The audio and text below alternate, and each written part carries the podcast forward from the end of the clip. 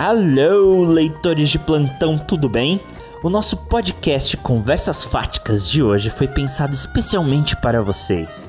Meu nome é Bruno Motamelo e vamos conhecer um pouquinho melhor o clube de assinaturas Tag Experiências Literárias, que acaba de completar seis aninhos. Para quem ainda não conhece, a Tag envia todo mês para sua casa, ou toda vez que você compra a caixinha, um kit com uma edição exclusiva e lindona de um livro selecionado, um mimo literário, um marcador de páginas, um box colecionável, uma revista sobre o autor e a obra e até uma playlist temática. Legal, né?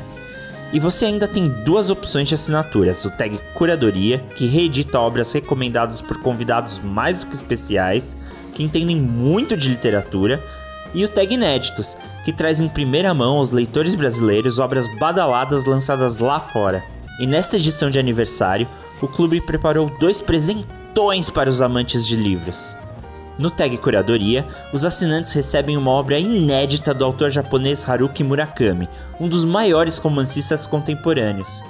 Já no Tag Inéditos, você recebe um livro de contos de Joe Hill, coescritos com ninguém menos do que seu pai Stephen King.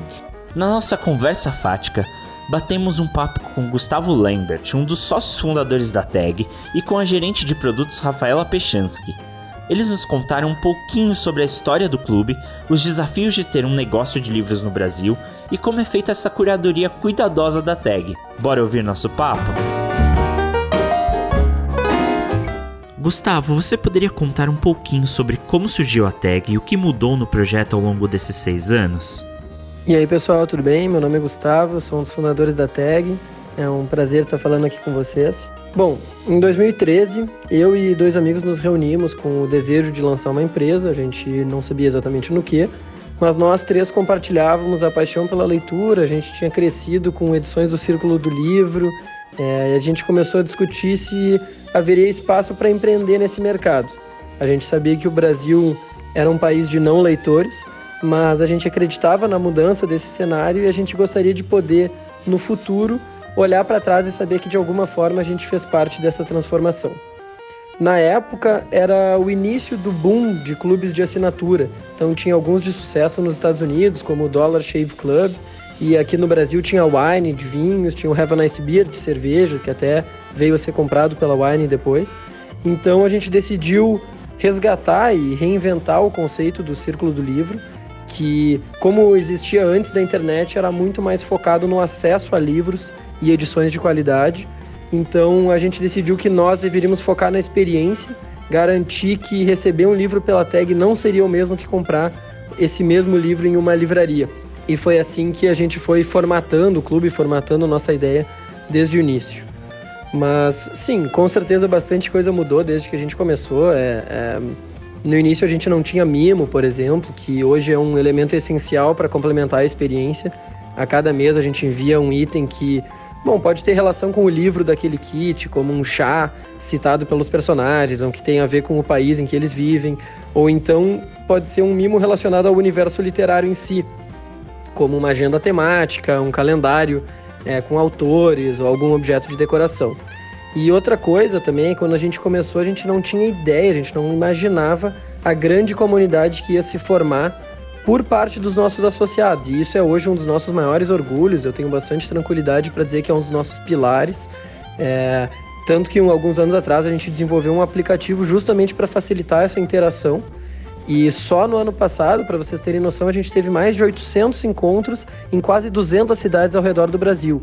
E eu faço muita questão de ressaltar que são encontros organizados pelos próprios associados. Então é algo totalmente orgânico que demonstra a força da comunidade como os leitores passaram tanto tempo solitários e querendo discutir o livro com algum amigo, alguma amiga que tivesse lido essa mesma obra. Rafaela, você poderia explicar como é feita a curadoria da tag nas duas modalidades do clube? Vocês levam em conta o feedback dos assinantes para planejar os próximos kits? É, sobre a curadoria de livros, a, a, gente tem dois clubes hoje, né? A gente tem a tag curadoria e a tag Nestos, então funciona um pouquinho diferente em cada um dos clubes. Na tag curadoria, né, como o nome já diz, a gente chama um curador né, que geralmente é uma pessoa que tem uma associação forte com literatura, né, com livros, e a gente convida essa pessoa então para ser nosso curador, para escolher um livro. Uh, a pessoa geralmente nos envia uma lista, é, isso varia bastante, assim, tem curadores que enviam uma lista de três livros e falam, ah, esses são os livros que me marcaram, tem curadores que enviam lista de uh, 20, 30 livros, né, que são mais flexíveis. É, e a partir dessa lista a gente então lê o livro, né, em equipe. Uh, a gente conversa, a gente discute bastante até chegar no livro em que a gente acha que é a cara dos associados. Uh, a gente não envia livros com menos de 150 páginas, porque senão é, a experiência do mês fica muito reduzida. E a gente também não envia calhamaças, a gente evita livros com mais de 500 páginas, porque a gente estimula muito que as, as pessoas aproveitem a experiência do mês, né? elas terminem a leitura em dia, para que não acumulem também, para que possam discutir né, é, sobre o livro no mês. É, então a gente tem esses parâmetros, a gente também gosta de enviar livros envolventes, né, livros com personagens fortes. Então a partir de tudo isso a gente faz a leitura, né, a análise dos livros enviados pelo curador uh, até chegar no livro em que a gente fala assim, é esse que a gente quer enviar. É, é um processo bem longo mesmo, bem demorado. A gente está hoje pensando já no, no calendário de 2021, a gente está com o calendário fechado para os dois clubes para 2020, então a gente já está pensando com calma ali para os primeiros meses do ano que vem. É, isso então é para curadoria, né? Para inéditos a gente trabalha muito perto das editoras, né? As editoras estão o tempo inteiro nos enviando é, manuscritos, PDFs inéditos, é, e aí é uma loucura porque a gente sempre tem essa lista infindável assim de livros, é um, é um desafio bem legal. É, então a gente também é, a gente lê os livros, a gente passa eles por um, um grupo de testers que a gente chama, né? São os nossos pareceristas, são pessoas que são associadas é, que vão ler o livro, vão opinar sobre ele e a gente vai ter uma ideia, então, também como é que esse livro vai ser recebido pelos associados do clube. E é mais ou menos por aí, assim, é, é bem, um desafio bem grande, a gente está sempre também acompanhando muito de perto os feedbacks dos livros que a gente envia, então a gente tem o nosso aplicativo. Uh, ali a gente consegue acompanhar as notas dos livros, né, as notas dos projetos gráficos, dos mimos e a partir disso a gente faz melhoras, né? O tempo inteiro a gente vê os comentários também, é, o que a galera tá achando, o que a galera tá curtindo e a partir disso a gente vai procurando é, se aperfeiçoar né, na arte da, da escolha dos livros. Vocês imaginavam há seis anos que o projeto cresceria tanto? Quantos associados vocês têm hoje? Olha, a gente sempre teve sonho alto, assim, como eu falei, a gente é, queria mudar o cenário brasileiro de leitura, a gente queria se sentir parte de uma transformação é, no Brasil. E, claro, a gente sabia que o Círculo do Livro tinha sido gigante, eles chegaram a quase um milhão de assinantes ali entre os anos 80 e início dos anos 90. Então a gente acreditava, sim, no potencial do clube, mas o início foi muito difícil, demorou mais de um ano para a gente começar a crescer. A gente pensou muitas vezes em encerrar nossas atividades, porque a gente estava perdendo dinheiro a cada mês. Mas então assim, se vocês estivessem falando conosco lá em 2014, com certeza a gente não acharia que estaria em 2020 com, com 50 mil associados. Mas a gente sonhava bem alto sim. Vocês escolheram comemorar os seis anos da tag com inéditos do Murakami e do Joe Hill. Como foi feita essa escolha? Nosso aniversário, é, isso é bem, bem interessante, porque a gente começa a pensar no aniversário da tag com muita antecedência, né? O mês de julho é o nosso mês de aniversário, é o nosso mês mais importante do ano, então a gente sempre começa a pensar muito antes é, sobre o, o, Murakami e o Joe Hill, a gente estava pensando nisso já lá no ano passado, já era uma preocupação nossa em fazer um mês bem especial. É, sobre o Murakami, a gente na época a gente tava, a gente sabia que a gente queria enviar um livro de algum autor contemporâneo. Uh, a gente não sabia quem, a gente tinha vários nomes em mente. Até a gente descobrir esses livros inéditos do Murakami, é, um pouco mais antigos, né, dos anos 90. E a gente ficou super interessado, a gente leu o livro, a gente amou, a gente achou que era a cara da tag. E aí a gente teve uma conversa com a companhia, né, a Companhia das Letras, nossa parceira. E eles toparam, assim, abraçaram o projeto junto com a gente, então foi bem legal. A partir disso a gente né, iniciou então o projeto, é, não só o projeto do livro em si, mas todo, é, todo o, o que vai acompanhar o kit nesse mês em relação ao mimo especial. O projeto gráfico tá muito especial também.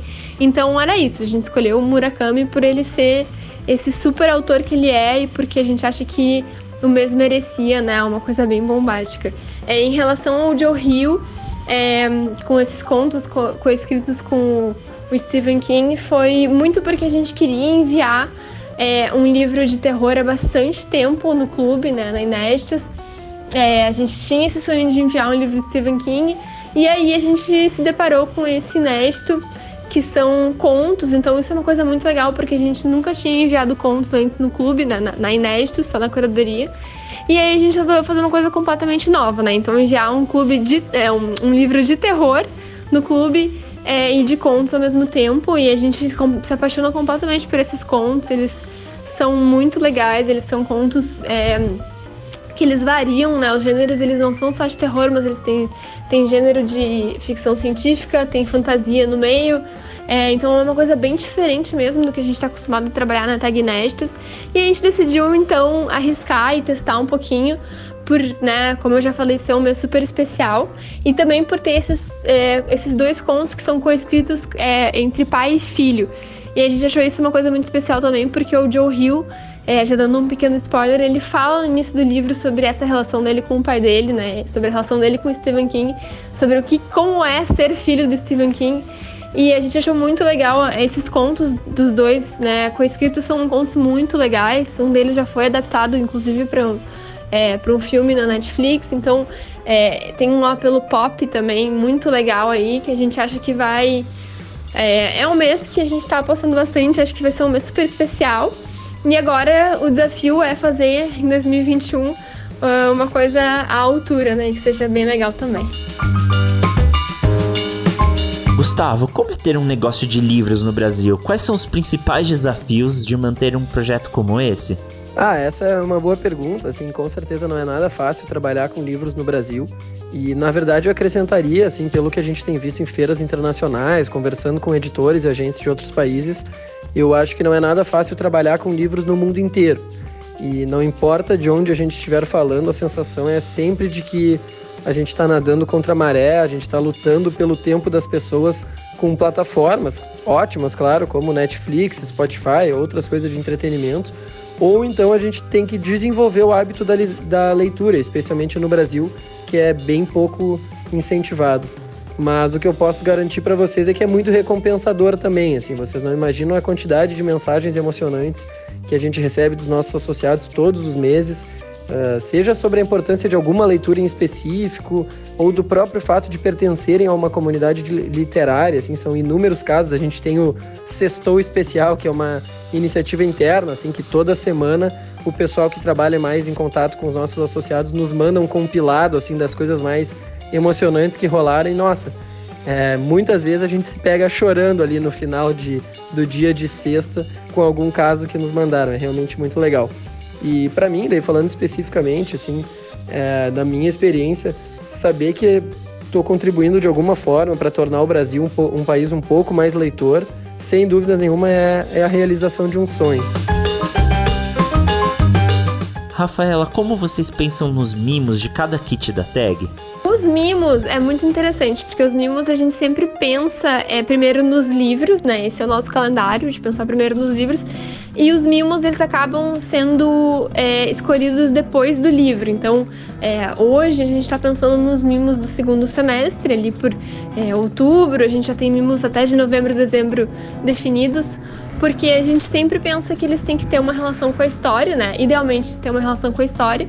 Eles uh, são geralmente uh, fofinhos, bonitos, queridos, e a gente sempre busca também que eles tenham uma utilidade. Então a gente teve mimos muito legais esse ano que foram super bem recebidos. Uh, a gente enviou uma agenda com temática africana em janeiro que foi muito bem, a galera curtiu bastante. Foi muito legal também porque a gente tinha livros que eram de autores africanos em janeiro, então foi um, é, uma caixinha toda temática, ficou muito legal. Então complementou bastante a experiência. É, a gente enviou agora em abril canecas literárias que tinham frases literárias que eram surpresa. Então a gente tinha frase é, preferia estar lendo, ler é sexy. Foi bem divertido também porque cada um, né, recebia uma caneca diferente. Eram quatro modelos e ninguém sabia o que ia receber, era uma surpresa. E foi bem legal também de ver a galera indo pro aplicativo e tirando foto das suas canecas.